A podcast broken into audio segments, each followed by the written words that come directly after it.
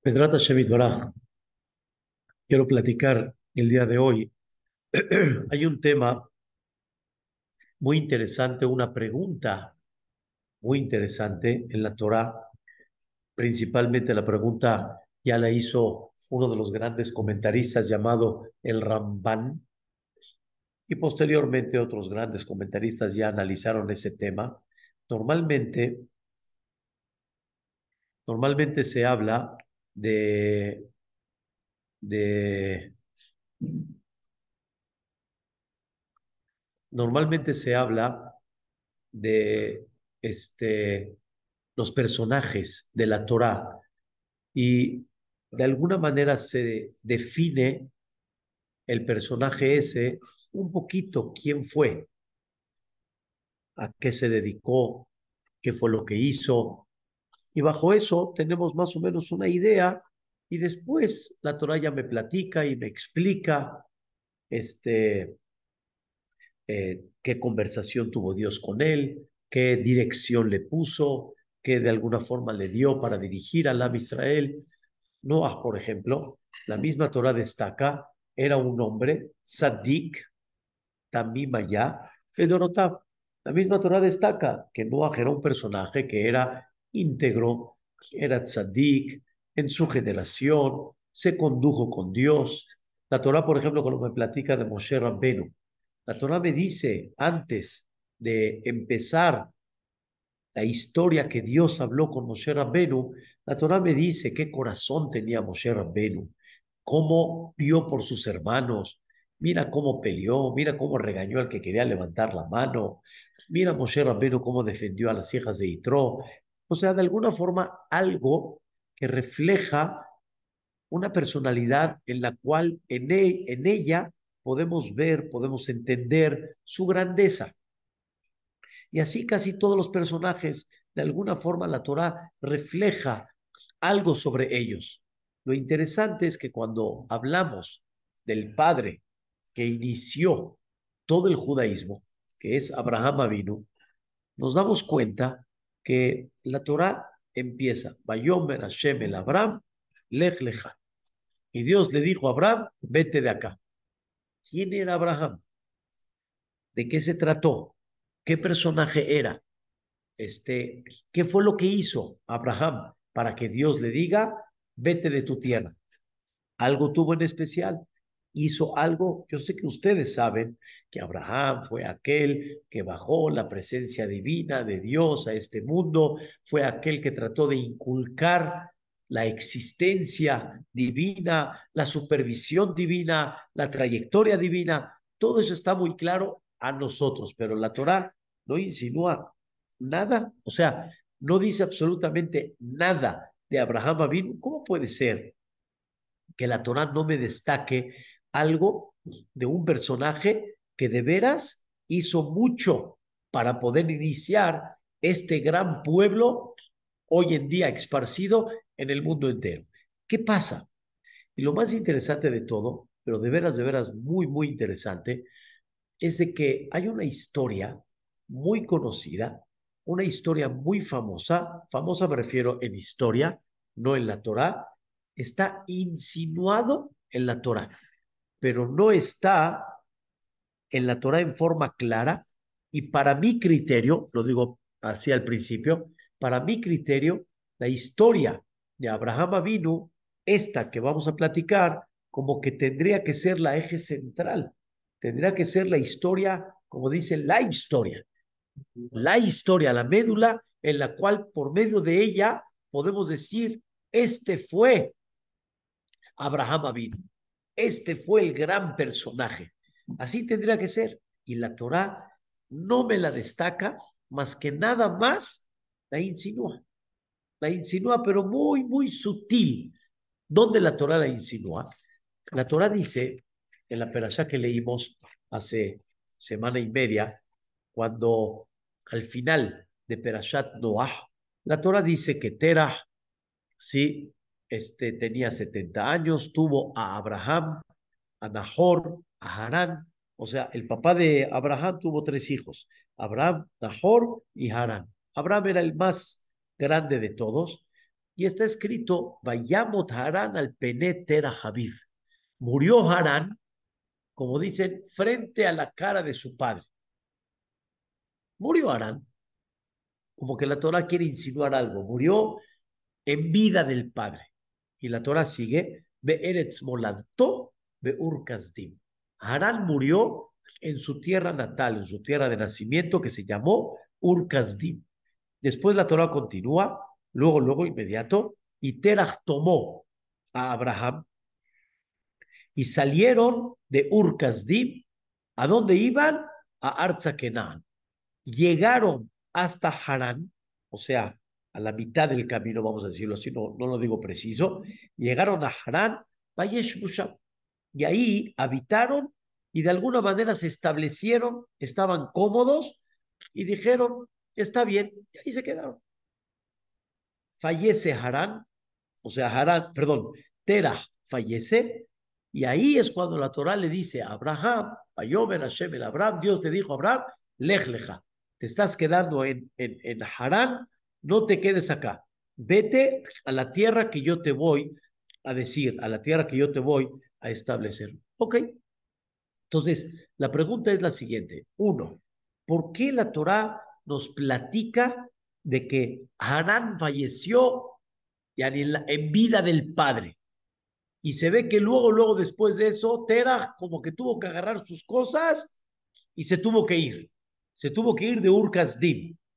Tuvo alguna necesidad de irse porque estaba deprimido, porque falleció su hijo, ¿Qué historia es esta que falleció su hijo frente a su padre en Urkazim? Tuvo que tomar las cosas y se fue con Abraham, con Lot, con Sarah, con, con, eh, eh, este, sus, sobrinos, etcétera, y se fue a dónde? A Eres Ahí se queda y Dios le dice a Abraham, oye, no te me quedes acá, vámonos de aquí. Y más, me llama la atención de que Dios le da una bendición a Abraham Avino. ¿Qué bendición le da? Quien te bendiga será bendecido.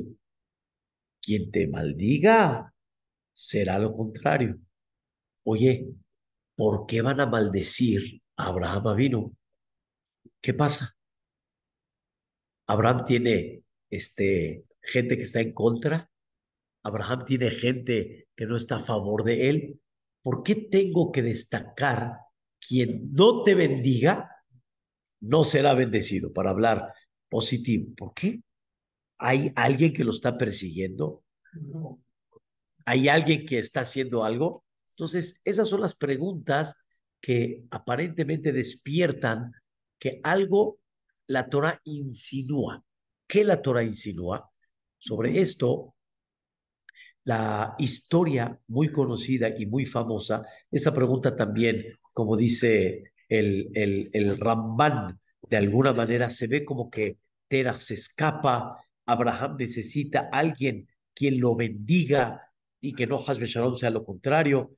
Hay una historia muy conocida que eh, Abraham, desde que empezó a enseñarle a la gente la existencia divina, la dirección divina, y de alguna forma la presencia cada segundo en este mundo de Hashem Itbaraj.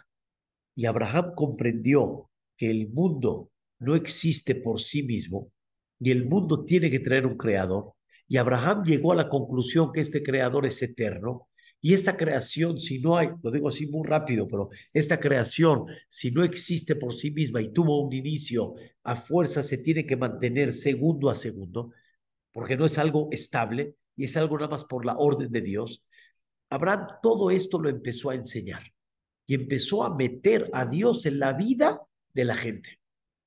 Y créanmelo, que Abraham logró meter hasta el día de hoy en un porcentaje muy importante del mundo a Dios. Porque no nada más el Yehudí tiene presente a Dios, sino muchísima gente tiene presente a Dios. Saben que hay un Dios, saben que hay un Dios que dirige. Y cuánta gente humilde, buena, dicen, ay, que Dios nos cuide, ay, que Dios nos salve. En tantas y tantas, en tantos sectores que hay en el mundo entero, ¿quién trabajó en eso? Abraham vino. Antes de Abraham, Dios estaba olvidado. Dios no lo tenía presente en absoluto. Y cuenta uno de los grandes comentaristas, llamado el Meiri, que Abraham vino logró convencer no a cientos, a miles de personas, en una manera increíble. Tenía un, un eh, la palabra poder de convencimiento, pero por el mismo convencimiento propio. O sea, Abraham estaba muy convencido y estaba muy clara las ideas que él tenía. Y por lo tanto, él hacía cátedras, conferencias, pláticas, explicándole a la gente todo eso. Obviamente que esto contradijo, o sea, contra, eh, eh, esto fue una contradicción muy grande a toda la filosofía que se llevaba a cabo hasta ese momento. Iba en contra de Terah, iba en contra de, de Nimrod, que era el emperador, o sea, en contra de su padre, que tenía una tienda de idolatrías, iba en contra de Nimrod, el emperador de aquella época. Entonces empezaron a, a, como que a formarse eh, bandos de Abraham vino y quién se entera, Nimrod, y empezó como que un poquito a hacerse escándalo. ¿Es real lo que Nimrod quiere inculcar, la idolatría? ¿No es real? Está equivocado el emperador. ¿Realmente tiene razón en la filosofía que él está transmitiendo? Y empezó la gente a decir, Abraham tiene razón. Imagínate, se cuenta que se está levantando un partido político en contra de toda la filosofía del partido actual. Entonces, imagínate qué escándalo estaba haciendo Abraham vino. Y llegó la famosa historia que Abraham, de alguna manera, retó a su padre. Retó a su padre. Y su padre no le sabía contestar. O sea, lo dejó Abraham a su padre, como decimos acá, con la boca callada. No sabía cómo contestarle. ¿Qué hizo Terah? Lo afrontó con Nimrod. Terah, a Abraham su hijo, no tan exagerado, pero lo entregó con Nimrod. Pero no es que lo quiso entregar, sino simplemente, la verdad, no tengo que contestarle, pero seguramente el emperador te puede aclarar tus estas. Viene Nimrod y le dice, te vas a hincar al fuego. El fuego es una fuerza de la naturaleza muy grande, o sea, no olviden la, la, la idea. La dije muy rápido, porque no va a ser, o sea, va a ser parte del tema, pero la dije muy rápido. El fuego es fuego. El fuego quema. El fuego es parminan. El fuego es vida también. El fuego es calor. El fuego es cocinar. El fuego es el calor que hay en el cuerpo. El fuego, el fuego, el fuego. Pero para Nimrod, ¿qué era el fuego? Una naturaleza, punto. Y a él hay que servirle. o sea, tenemos que quedar bien y de alguna forma el fuego. Aquí no hay Dios. No existe el pensar que ese fuego, ¿sí? No, no, no exista que queme, que el fuego realmente no incinere a alguien. No existe. La naturaleza es la naturaleza, punto. Como dicen aquí en México, al mar se respeta, al fuego se le respeta. O sea, vas a jugar con fuego, le pides a tu hijo, por favor, no pones un cerillo. Ten mucho cuidado. Fuego es fuego. Ay, no, que Dios, que, Dios, ni que Dios. Fuego es fuego, punto. Eso es. Viene Nimrod y le dice, viene Abraham y le dice, pero espérate, hay algo más arriba del fuego, el agua. Si tú hablas de naturaleza, el agua. El agua apaga el fuego. En ese momento dice Nimrod, estoy de acuerdo. Entonces, íncate al agua. Y sírvele al agua. Y así Abraham lo fue llevando poco a poco hasta llegar a Dios. Nimrod cuando se sintió acorralado y se sintió, como dicen, como callejón sin salida, en ese momento le dijo Nimrod, ¿sabes qué? Lo único que hiciste es marearme y de alguna manera por orgullo regresamos al fuego y te voy a tirar a la hoguera y según tú ese fuego existe cada segundo porque Dios así quiere. Pero si Dios quiere cambiar, puede cambiar en ese momento y decir el fuego no quema. Entonces, que Dios te salve. Llegó Abraham y dice, mira, si Dios me va a querer salvar o no, es decisión de él. Pero yo no voy a cambiar mis principios, ni los voy a vender, y seguiré promoviendo mi filosofía. Nimrod que dijo, a la hoguera. En términos así muy generales, es un poco de cobardía. Te están explicando, te están enseñando, están, contéstale, déjame pensarlo, déjame analizarlo. No, te tiro a la hoguera. Y como diciendo, vamos a quitarnos los de la, de la, del problema, quítate, quita del camino. No, como decimos en México, voy derecho, no me quito, y si me pegan, me desquito. Bueno, lo tiraron a la hoguera y efectivamente Dios salvó a Abraham Avino y no se quemó. Ustedes pueden entender la dimensión que representó esa escena que Abraham vino en una hoguera que lejos de ella ya la gente se quemaba de tan grande que era. Y Abraham vino, lo metieron adentro y no se quemó. Y lo vieron caminando las vestimentas íntegras, enteras. ¿Qué reflejó eso? ¿Qué reflejó eso? Que no existe ese concepto que el fuego quema, sino el fuego quema porque Dios así lo establece segundo a segundo. En el momento que Dios diga no, es no. Y no pasa nada. Lo que se vio mucho más abierto y más claro en la salida de Egipto, que el agua es sangre o es agua. El mitri es sangre, el yehudí es agua. Esas cosas Dios las manifestó en una forma mucho más abiertas.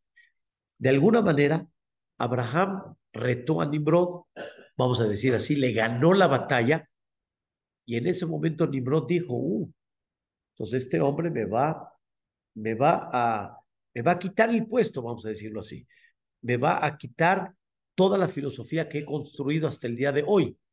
¿Qué hizo Nimrod? Lo puso en el calabozo más de 10 años. Abraham vino. Con tal de que deje de hacer sus, sus clases, su cátedra y dejar de que no, este, no convenza más a la gente. Obviamente que esto provocó, en el sentido que estamos hablando, provocó que la gente empiece un poquito a criticar, a señalar a la familia de Abraham vino. Y de alguna manera la gente empezaba a decir, ¿qué te crees tú? Vas en contra del emperador, este hay que matarlo, este hay que... Pero Nimrod sabía y entendió que matar a Abraham vino no era tan fácil. Ahí está que lo metió a la hoguera y no pasó nada. Entonces, había de alguna manera una persecución a Abraham vino, una persecución grande a la familia de él. ¿Qué tuvo que, qué, qué sucedió en ese momento? Eh, aquí viene el punto que, que quería platicar. El hermano de Abraham, cuando vio la discusión entre Abraham y Nimrod, él dijo, yo voy a ver qué pasa. Si Abraham se salva, ¿a quién le voy? Abraham. Si no se salva Abraham, ¿a quién le voy? A Nimrod. Se salva Abraham y le dice Nimrod, ¿y tú? Le dice él a Arán, ¿y tú de qué partido eres? O yo soy del de Abraham. A la hoguera. Lo metieron a la hoguera y ¿qué pasó? Se quemó. Se quemó y murió Harán al Penet Tera Habib. Harán murió frente a la cara de su padre. ¿Pero por qué murió? Porque lo mataron. ¿Y por qué lo mataron? Por la historia que le estoy platicando. Entonces empezó a haber bandos, empezó a haber críticas. ¿Qué tuvo que hacer Tera? ¿Qué hizo Tera? Salirse de ahí. Salirse de ahí. Ya, escaparse de lo que le llaman Urkazdim. ¿Sabe qué es Urkazdim? Aunque ese era el nombre de la ciudad original, pero está insinuado el Ur, el fuego, en la ciudad de Casdea, que Abraham vino, ahí lo salvó. Dios lo salvó. Entonces sale que aquí está insinuada la historia, cómo se salva Abraham cómo se tuvo que escapar Tera Y por eso Dios le dijo a Abraham, aquel que te maldiga. ¿Entiendes? Y Abraham dice, a donde vaya ya me van a señalar. O sea, Rimona Olavim, estoy trabajando para quién? Para ti. Y la gente me está persiguiendo. No te preocupes. Va a bareja, barejeja. El que te bendicirá será bendecido. El contrario, lo contrario. Tú tranquilo, Abraham. Tú vas a estar protegido. ¿Hasta aquí vamos bien? Perfecto. Para mí, esta historia de Abraham Avinu aparentemente es la más fuerte de todas que estuvo dispuesto a entregarse él, mamás, cuerpo y alma por Dios. Y se puede decir que es la más fuerte de todas. Sí, la última que estuvo dispuesto a sacrificar a su hijo, correcto, pero esta no hay duda que es de las buenas, de las que Abraham vino demostró de alguna manera su entrega hacia Dios. ¿Por qué la Torá no lo recuerda? ¿Por qué la Torá no destaca esta historia que es tan importante? Y la Torá, en vez de platicarme esta historia como prólogo, ¿por qué Dios le dice a Abraham, lej leja? ¿Y por qué quiero hacer un pacto contigo? ¿Y por qué quiero establecer de alguna manera la historia del pueblo judío para toda la, para toda la historia, por esta historia? La Torah me omite esta historia y la Torah me habla otras historias de Abraham vino. El separarse de su familia, de su tierra natal, el que fue a Mitzrayim, el que se llevaron a Sará, el que tuvo que guerrear con cuatro reyes y otras cosas más que pasó con Abraham. Pero esta historia, la Torah no la destaca. ¿Qué pasa? ¿Qué sucede? ¿Cuál es el, digamos, el, el, el mensaje que la Torah nos quiere enseñar? Hay algo importantísimo que Vedrat Hashem vamos a comprender en lo que representa realmente un Yehudi. La Mishnah en Pirkei Avot dice, Nisionot Nitnasa Abraham Avinu. Diez pruebas Dios le mandó a Abraham Avinu. ¿Qué significa una prueba? A ver si confías en mí. O sea, tú estás trabajando para mí, te mando una prueba a ver hasta cuánto estás dispuesto, vamos a decir, a sacrificar por mí. Y la mayoría de los comentaristas toman las 10 pruebas de las que están escritas en la Torá y muchos no toman la de la que platicamos ahorita, la de la hoguera. Toman desde el Ejleja, desde que vete de acá. La de la hoguera no. Hay unos que la toman, pero la Torá no la platicó. La Torá nada más la insinuó, pero no la platicó. ¿Cuál es el, el mensaje realmente de este concepto de los diez pruebas, que esta justamente, la que se metió en la hoguera, no está tan destacada en la Torah. Aquí quiero explicarles algo, la verdad, muy importante y muy, muy básico. Toda persona normalmente tiene de alguna manera sus ideales y de alguna forma está convencido de algo. Y cuando se convence, obviamente que lo hace mucho mejor. Cuando hay convicción propia, lo hace mucho mejor. Eso me queda muy claro. Y es la naturaleza del ser humano. La naturaleza del ser humano es que mientras más me convenzo, mientras más estoy, mientras más clara tengo la visión, obviamente lo hago y lo hago con mucho más entrega. Ustedes saben que en la vida han habido muchísima gente, pero muchísima gente que ha tenido cosas en la vida que están convencidos de ella y están dispuestos a sacrificar por ellas. Están dispuestos a entregar su vida por ellas. Muchísima gente, sin nada que ver con espiritualidad, sin nada que ver con el judaísmo, simplemente están convencidos de una idea, como dicen, hasta el final. Hay gente que, por ejemplo, cuando quiso liberar, quiso de alguna forma liberar el concepto de esclavitud, quiso hacer este fenómeno, esta, esta, esta idea, entregaron cuerpo y alma para eso, pero muchísima gente. Ustedes saben que existieron filósofos grandes, por ejemplo, Sócrates. Sócrates era un gran filósofo, de esos de Polanco, ¿sí? De las, de, las calles de Polanco. Sócrates, ¿sí? Era el maestro de Platón. Platón era el maestro de Aristóteles, ¿sí? De todas esas calles ahí que va, por orden, ahí, esas son. Sócrates, de alguna manera, tuvo este, la iniciativa de lo que le llamamos hoy en día la democracia, que anteriormente no era tan aceptada y que era como que la línea como yo quiero meter, como el emperador quiere meter, como el, el líder quiere meter.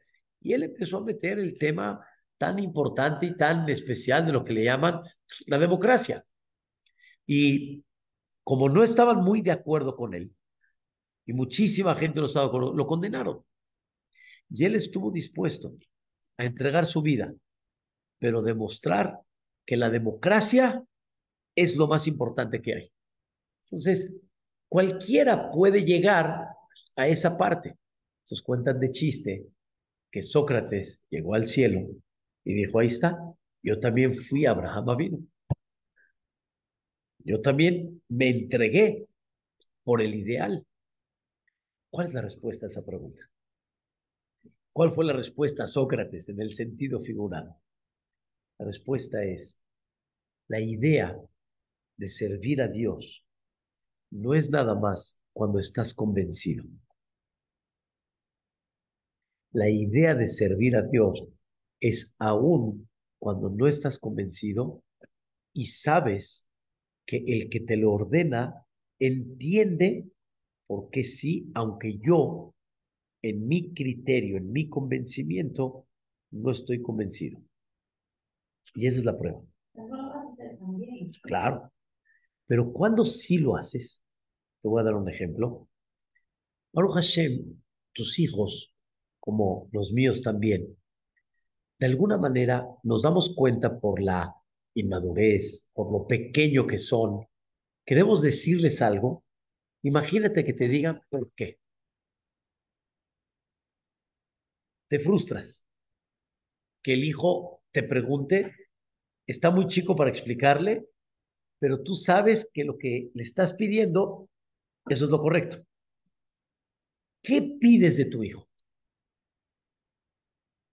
Confía en mí. La palabra sabia que dijiste hace un ratito. Confía en mi hijo. Sé lo que estoy haciendo, lo estoy viendo mi vida, lo estoy palpando confía en mí. Y esa parte de confiar es porque tu madurez relativo a la mía no hay, no hay, no, hay punto de comparación. Tu visión, la que tú tienes, eh, sigue siendo todavía pequeña a la que yo tengo. Por eso, como platicamos en una clase, cuando Shelomo Amelech dice, Shema Beni, Musar Abija, escucha, hijo mío, el musar de tu papá, ¿Qué significa el musar? Lo que te incomoda. Musar es lo que yo te pido que te incomoda, hijo, porque no me lo estás aceptando, no lo entiendes, y viene Shlomo Amelech y le dice al hijo, escucha, hijo, vio el musar de tu papá, escúchalo, hijo. Y va a decir el joven, pero ¿por qué lo tengo que escuchar? ¿Y cuál es la respuesta a eso? No es de que tienes inteligencia o no inteligencia, es un criterio de un padre que está por encima, que el papá en su madurez mayor que tiene, que te dice, confía, te incomoda porque quieres tú A, y el papá en su visión te dice, es mejor que B. Y ese es el concepto musar. Y esa es la parte de confianza que hay que llevar a cabo. ¿Qué dices?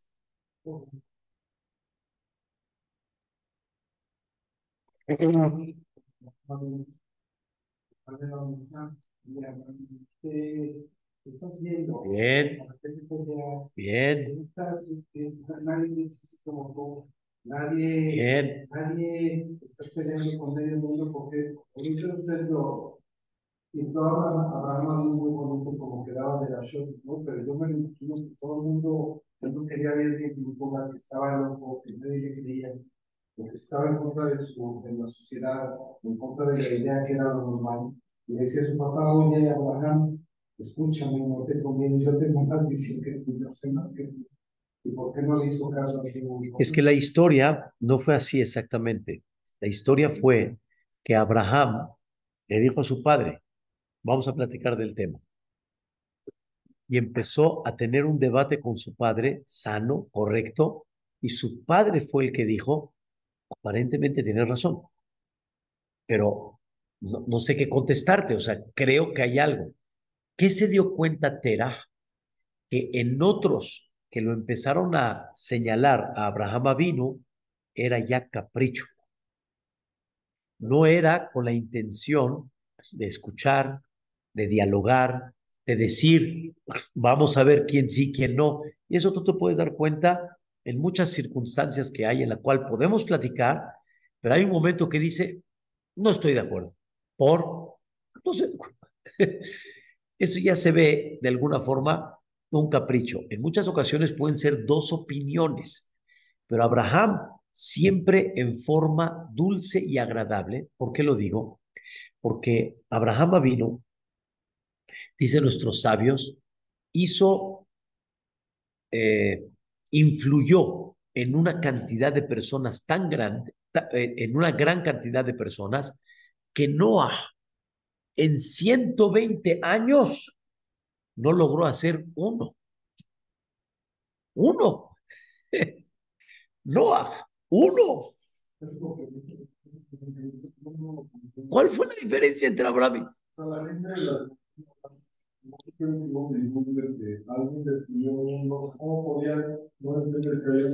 y otra vez se, se, volvió otra vez a, a, desviar todo.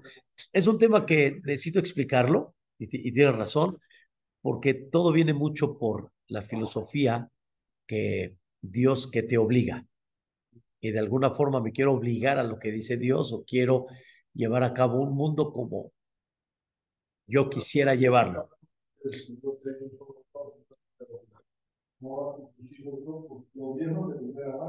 Y pasaron nada más 350 años que volvieron a borrar todo y el eje central de todo es justamente eso, mucho por el interés propio de querer llevar a cabo un estilo de vida muy particular, muy personal. Entonces, Abraham siempre educó en una manera dulce. Noah no fue así. Noah cuando le decían, ¿por qué estás construyendo una teba? Pues mira, manito, si no te pones al tiro, va a venir un mapul y se los va a llevar todos. Sin dulzura, medio amenazante, medio tal vez agresivo no vas a traer a la gente. ¿Cómo la vas a traer? En forma dulce, buena, amable, y como Abraham vino lo hizo todo el tiempo. Metió Orheim, les dio de comer, les explicaba el tema. ¿Cuál es el punto esencial de Abraham vino? Que siempre estuvo dispuesto a dialogar, a dialogar, a platicar. Él nunca criticó, él nunca señaló, él lo que hizo fue explicar el tema que su mismo padre dijo, tienes razón, estoy entendiendo que realmente así es. Y al final, por eso hay un midrash que dice que Tela Hazar Bichuba regresó en Teshuba. Entonces, la idea que quiero transmitir es que cuando una persona tiene una convicción propia, es buena y es correcta y es el inicio para que puedas empezar a cumplir, claro, me queda muy claro. Si no, la persona no lo puede llevar a cabo. Pero ¿cuál es el punto final? ¿A dónde la persona tiene que llegar? Comprender la grandeza tan grande de Dios, la comprensión y la madurez tan profunda de Dios, que como decimos acá, lo que me pidas. A ojos cerrados, yo confío. Ese fue el secreto de Abraham Avino. El secreto no fue que cuando está convencido, lo lleva a cabo.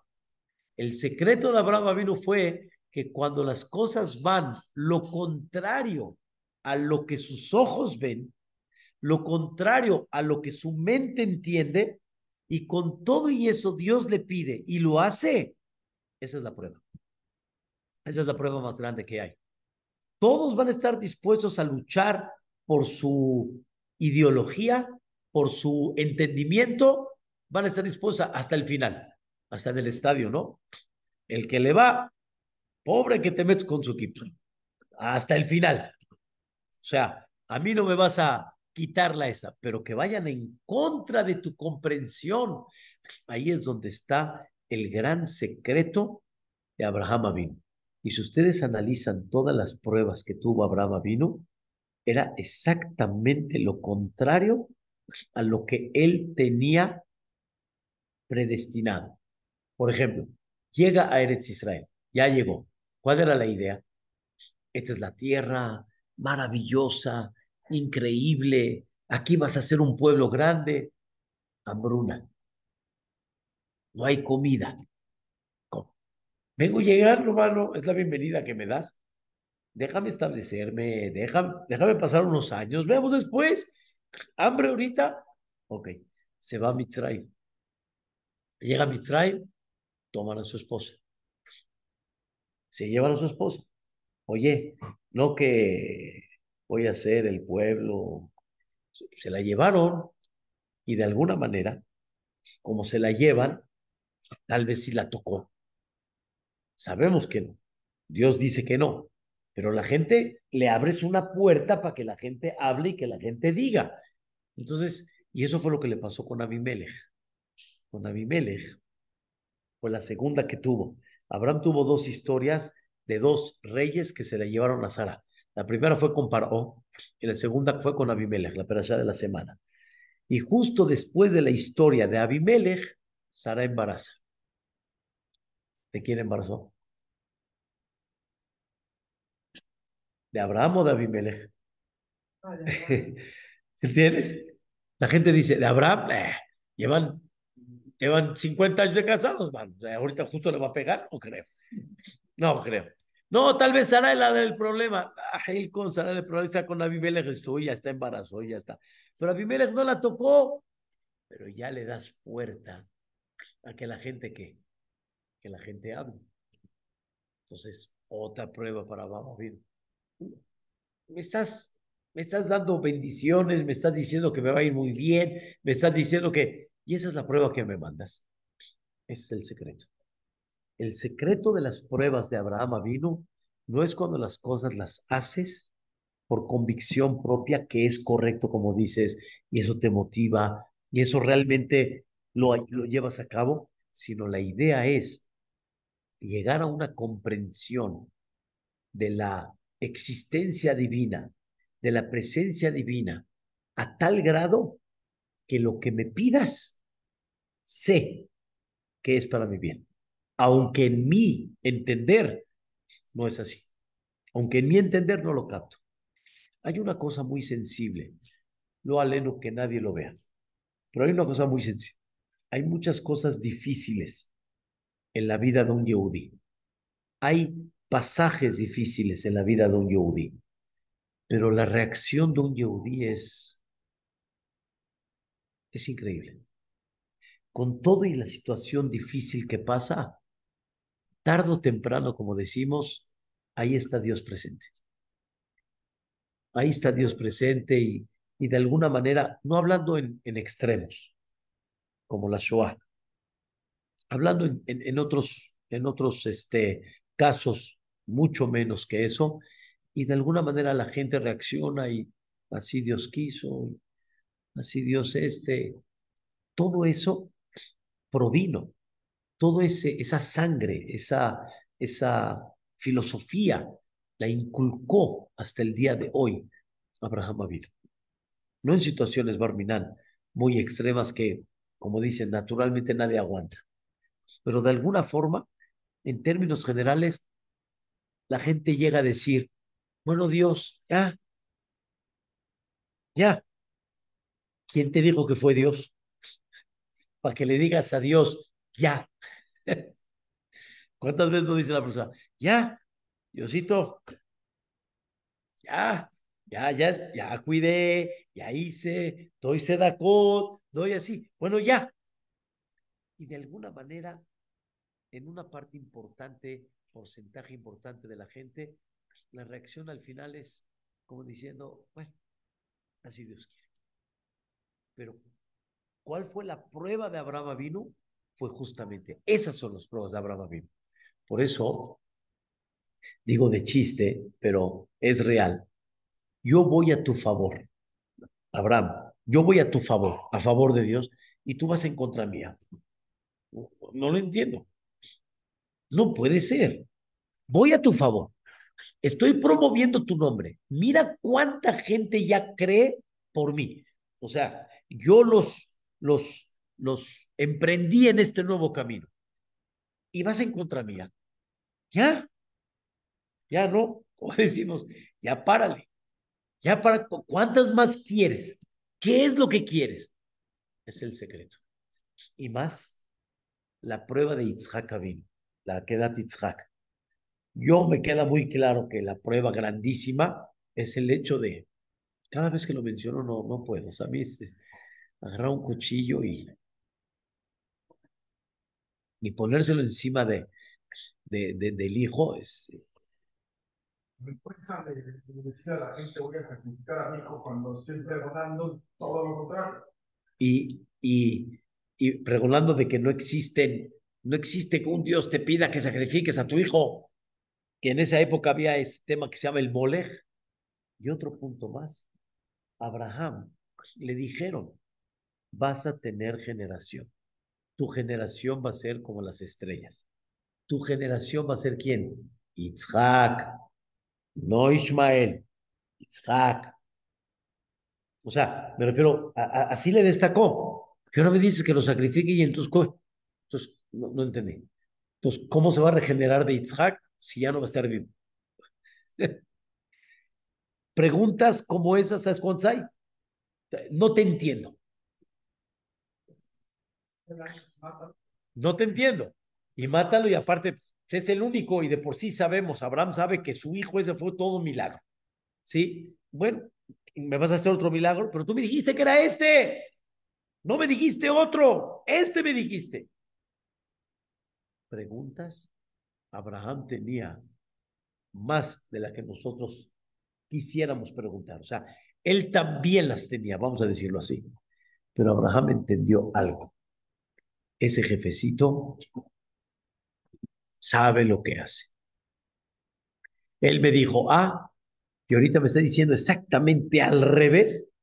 Allá él, él sabrá cómo arreglar el tema. Yo no lo, no lo entiendo, pero él sí. Porque si yo comprendo que hay un Dios que es tan sabio, es tan capaz del mundo entero, es tan increíble, es tan fascinante, entonces aquí quiero dar un sentimiento, un sentimiento muy especial. Vamos a quitar al hombre, me refiero a lo que pasa con el hombre. Vamos a hablar el mundo, ¿qué le da al hombre? ¿Sí me entienden el mundo? Pero la, la naturaleza, ¿qué le da al hombre? La naturaleza sin los desastres naturales. Pero vamos a hablar de una naturaleza normal, porque es, es parte de la, de la de, ¿cómo se llama? del análisis. La naturaleza es puro beneficio al hombre. En términos generales.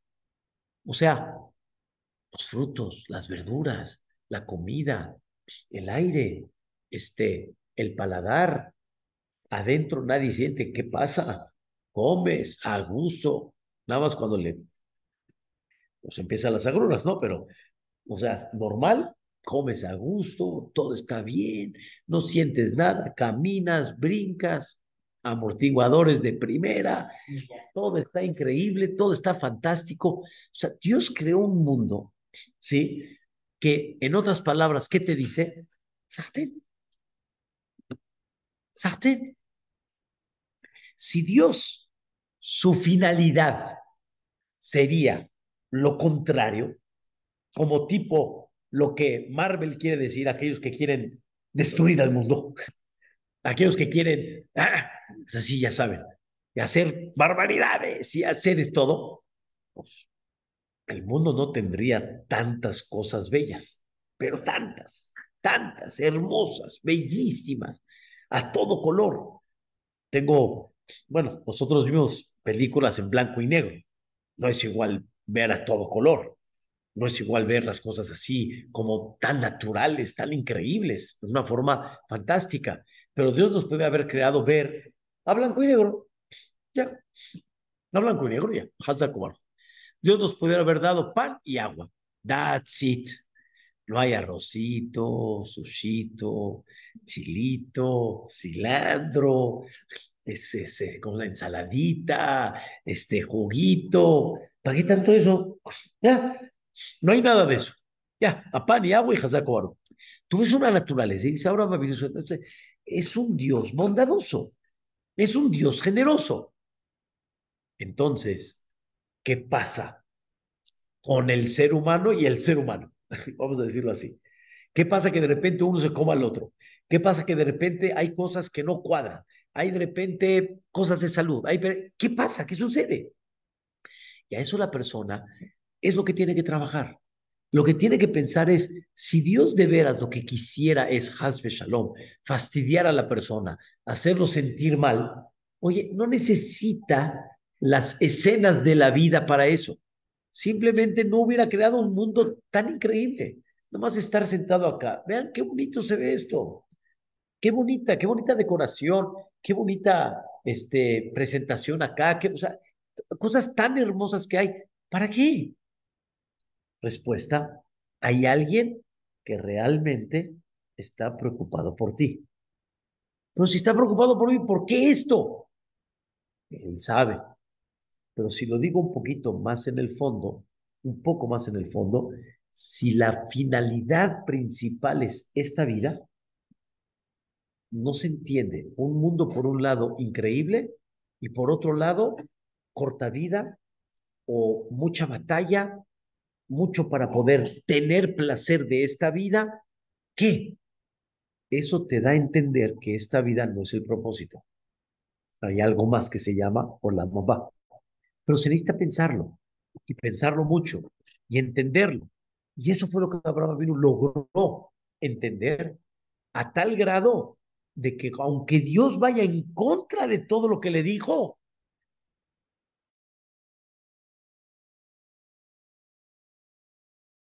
de todos los grandes personajes y en muchas partes de la vida de un Yehudí, es Dios siempre está viendo hasta cuánto confías en mí. Esas, esas películas de amor que de repente la prueba o lo prueba a ver si va a entregarse hacia mí y hasta cuánto va, y aunque se, se declare que quebró, a ver si así me quiere con todo y eso, que aunque no está quebrado, pero como si está quebrado y así que va a salir en, a favor mío, ¿no? Eso es lo que en muchas ocasiones Dios quiere ver del Yehudi. Y así empezó. Para que Dios haga un pacto con aquel que toda su descendencia es exclusivamente, toda su descendencia es exclusivamente este, el Amashem, el Amanibhar, el pueblo elegido, es porque Abraham vino, demostró esa entrega absoluta, incondicional a la palabra divina. Ahí es donde está el secreto. ¿Saben ustedes de qué? Dios le dijo a Abraham vino, salte de tu de tu tierra, de donde naciste y de tu casa. O sea, tipo de tu tierra, de tu país, de tu colonia y de tu casa. ¿De dónde sales primero? De tu casa y después de la colonia y después del país. Y aquí le dijo al revés, salte de tu país, salte de tu colonia y salte de tu casa. hay varias explicaciones sobre eso. Pero una de las explicaciones increíbles es de que cuando hablamos nosotros, salte de Artseja, salte de tu tierra, Artseja Eretz representa el razón, significa la, la, la voluntad natural que una persona tiene. Y Dios le dijo, salte de las cosas que de alguna manera tú anhelas. Y en la vida tenemos que saber y uno de los secretos grandes, ese es. ¿Saben cuál es la desilusión más grande de la vida? Cuando lo que anhelas no lo logras. Cuando lo que anhelas no lo recibes. Entonces es una desilusión grande. En general no tiene nada que ver con el judaísmo. dentro del mismo judaísmo hay algo que anhelas y no lo logras, te desilusionas. Y te das cuenta que la vida te dirige en otros caminos. Y ahí viene el punto. Anhelas muchas cosas en la vida, lucha por ellas, sí, pero si no sale, acepta que tu misión es otra. Y acepta que donde tienes que estar es en otro lugar. Ah, yo hubiera anhelado una mujer y una suegra. No salió así, hombre. Ya, ni Hubiera yo anhelado tal. Entiende que esa es la mujer que Dios te presentó y esta es la mujer de tu vida. Esta es la que tienes que tener en tu vida. Lo digo de chiste, pero es, pero es real. En el trabajo, en la mujer, en la familia, en los hijos, en todo. Claro, pero muchas veces vienen sorpresas. Después de que yo escogí, no era lo que yo esperaba. y la respuesta, esa es tu misión. Esa es tu misión en la vida. Esa es tu misión que tienes que de alguna forma llevar a cabo este, eh, como proceso para salir adelante. ¿Sí? Tienes un yerno, tienes una nuera, tienes a tus hijos. ¿Saben cuánto Arturo Canner, por ejemplo, habla mucho del tema? Pero es algo muy famoso, que hay gente que no acepta a sus hijos como son. Y están esperando que sus hijos, ¿sí?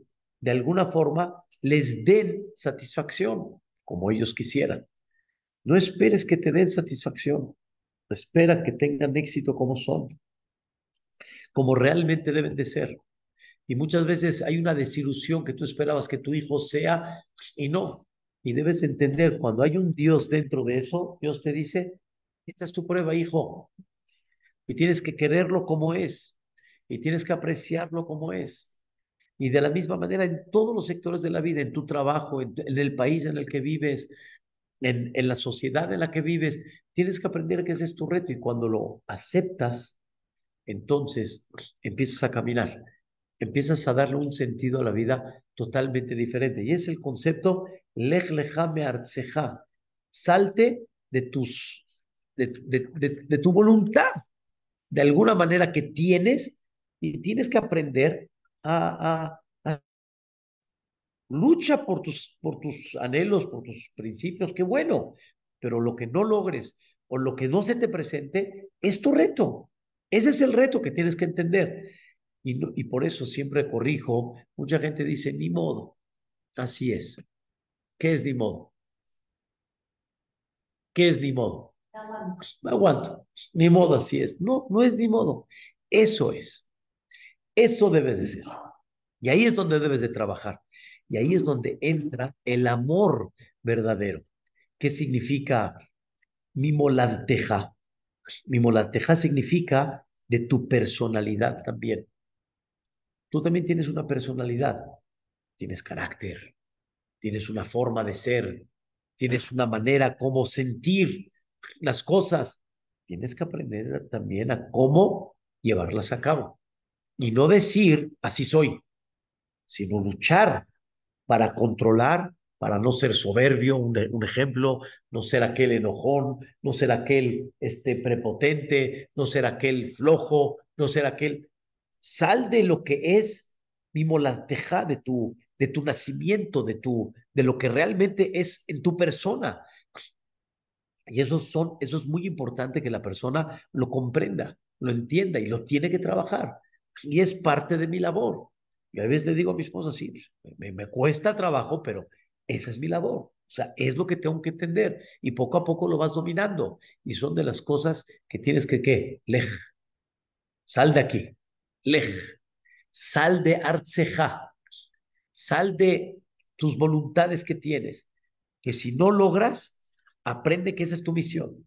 Sal de tu personalidad, que aunque no digas así soy, cambia, controla, domina, sé más humilde, échale ganas, sé más ágil. Hay cosas que me queda claro que así soy, o sea, yo no soy tan rápido, soy lento, me queda claro. Hay veces te bloqueas si me apresuras. Hay gente al revés, hay gente que es tan rápida que si lo detienes, se bloquea también.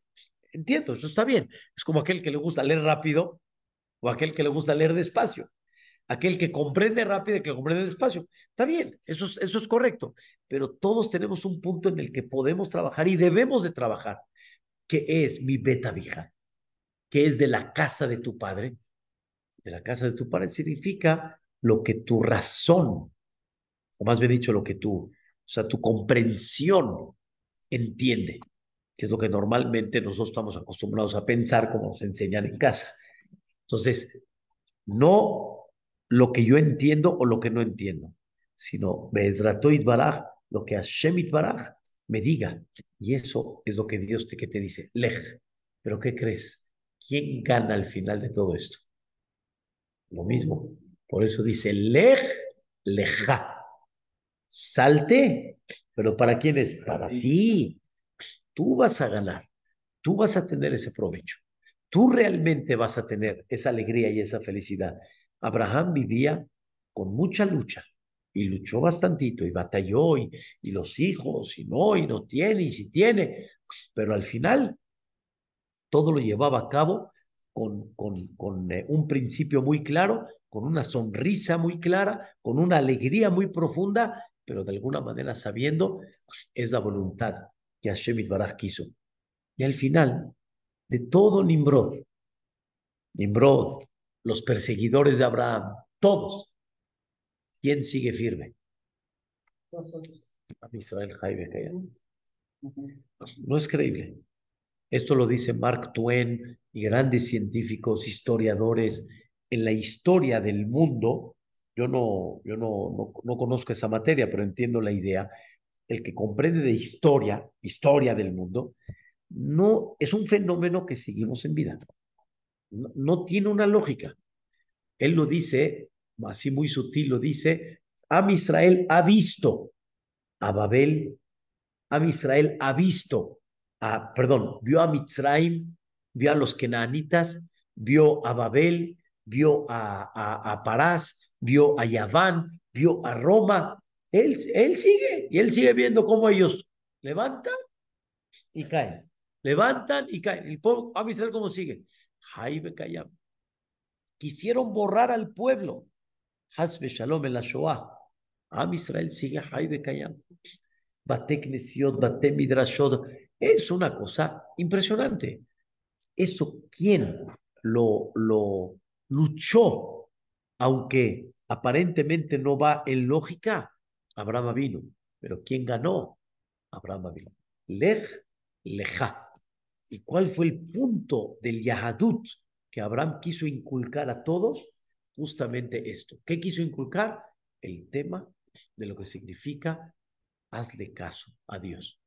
Y siempre ustedes ya como papás pueden darse cuenta y de cuando crezcan sus hijos lo van a ver cada vez más claro, que le van a decir a sus hijos, hazme caso, hijo, yo sé lo que te digo, mi vida, yo sé lo... A ver, explícame, hazme caso, hijo, entiéndelo. No puedes explicárselo en palabras. Hay veces no tienes la, la, la forma cómo decírselo, pero está muy claro. Y es lo que Dios te dice, hazme caso, hijo. Sigue esta línea, yo te digo, sigue la línea. Y Bezrat Hashem, seguirás esa cadena milenaria de Am Israel. Am Israel, Jaime Kayam. Y es el secreto que Abraham vino realmente quiso inculcar. Por eso, regresando a la pregunta, Sócrates dijo arriba, pues denme el mismo, el mismo pago de Abraham vino y también entregué, dice, pero tú entregaste por tus principios. Y Abraham entregó aún en contra de sus principios. O sea, aunque no va acorde a mi entendimiento, que eso fueron los diez nisionot que tuvo Abraham vino. Y es el chiste. Lucas dijo que no se mencionó entonces. Entonces, porque fue convicción propia de Abraham vino. No fue orden de Dios en contra de su voluntad. Fue convicción propia. Y hay gente que sí está dispuesta a hacerlo, sí, ya ni que lo, que lo maten, que lo liquiden. Pero aquí está. Él no tiene miedo de nadie. A ver, es cobardía. ¿Cuánta gente no dice así? Ese es el secreto del Yahadut. Y por eso de alguna manera, muchísima gente llega en ese punto muchas veces de prueba, que mucha gente siente esa prueba muy grande, muy, muy grande, que, espérame, ya estoy cumpliendo, ya estoy rezando, ya estoy, ¿por qué así? Y eso es lo que justo Dios dice, para mí hay algo más importante que el cumplimiento que estás haciendo. ¿Cuál? Que me demuestres, confío en ti. Y tú sabes lo que haces. Pero no fue nada más con muchos de nosotros. Fue con Abraham, fue con Isaac, fue con Jacob, fue con Yosef, fue con Moshe, fue con David. Ve las historias, claritas como el agua. Todos batallaron y la verdad, sí he dicho algo, que nadie lo prueben como probaron a Abraham vino. Ni como a Isaac, ni como a Jacob, porque no sé a dónde llegaríamos. O sea, ellos sí, ellos eran de... Entonces dicen, el Mashal, dice, Abraham, le dijo Dios a Abraham, Yuk binja, toma por favor a tu hijo. ¿Qué es por favor? Por favor, demuestra lo tan fuerte que eres en esta. Porque si te tiras, vas a tirar todo. Esta es dura. ¿Qué significa? Dice el Midrash. Antes, cuando vendían utensilios de barro, ¿cómo demostraban que el barro era fuerte? Le pegaban, le pegaban, o sea, delante del comprador, le pegaban. Ahí está, mira, no se rompe. ¿Entiendes? No, sí, pero de, algún punto, eh, seriamente, a mí me tocó comprar un antecomedor hasta el día de hoy, Baruch Hashem. El vidrio, mi esposa dice, no, vidrio no se rompe. Señora, el vidrio dura. Agarró un martillo. Agarró un martillo del Señor. Mi esposa del haram me dijo, por favor, no. El Señor no le importó y ¡pum! le pegó. No sé qué tanto le pegó, ya no me acuerdo, pero otra vez fue con la película, ¿no? Pero es. ¿Mandé? Sí. Sí. O sea, de alguna forma quieren demostrar. Esa, esa es la. Y Dios quiere, quiere, quiere, quiere ese punto. Ver, mira, confía y no te rompes. No rompes, sigues adelante. Que Dios no nos pruebe, como decimos. Y lo que Dios sí nos prueba es la prueba a nuestro nivel que esa es la prueba en la cual Dios por medio de ella quiere que suba, quiere que subas tu nivel espiritual y quiere que suba, que subas tu nivel de bitajón, de confianza en Dios. Y ese es el concepto del Yahadut. Si Besrat Hashem lo llevamos a cabo, comprendemos este tema, de veras, la vida es otra, nuestra visión es otra, nuestra alegría es otra. Por eso me despido de los 50 portones que pasaron en Rosh Hashanah, en Yom Kippurim, hay un portón que no existe, que no está recordado. Share Simha. Hay Share Shalom, Shalva, Batikud, Ba'atov. Share Simha no hay. El portón de la alegría no hay. La respuesta es, la alegría no la doy yo, dice Loreola. La alegría la haces tú. Y de ti depende de la alegría. Si me puedes pedir de que de que haya siempre alegrías. Ese es Sharegila. Siempre me puedes decir que las alegrías estén completas, que no hay algo que obstruya, de Shareditza. Pero la alegría, ¿quién la hace? Tú, porque te puedo dar todo y no tienes nada. Cuando estás alegría, no estás fuerte, eh, ¿Entiendes? Y no te puedo dar nada y estás feliz. Y depende de tu visión. Abraham fue feliz. David Amelech fue feliz. Isaac y Jacob fueron felices. Yosef fueron felices con todas las pruebas, pero esa es la idea. Confío en ti, Boreola. Muchas gracias. Descansa. Así. Y reconocer de que es el, el bondadoso, porque mira el mundo que creó y confía en él de que todo lo que está pasando alrededor es un plan celestial. Y nos falta comprender el, el fondo. ¿sí? y nada más que nos descubre el telón, ¿qué vamos a decir? Ah, ah. Pero ni van, ni, van a necesitar explicártelo, ¿eh? Cuando llega el Mashiach, nada más a decir, ah, así, ah, así, pero rápido, O sea, él no necesita explicarnos. Es tan grande que nada más así. Haz y malece Hokpin. Que así sea pronto y que esta clase de veras la dedico con mucho cariño a todo Am Israel, pero principal a nuestros hermanos en el Israel. Que Bezrat Hashem estemos unidos en Tefilá, lo que nosotros podemos hacer en reforzarnos espiritualmente, primeramente Dios, para que Bezrat Hashem, Dios ilumina a nuestros Hayalim allá, a nuestro pueblo allá, y Bezrat Hashem, y ahora que escuchemos ya pronto Besot Amén. Amén. Muchas gracias a todos.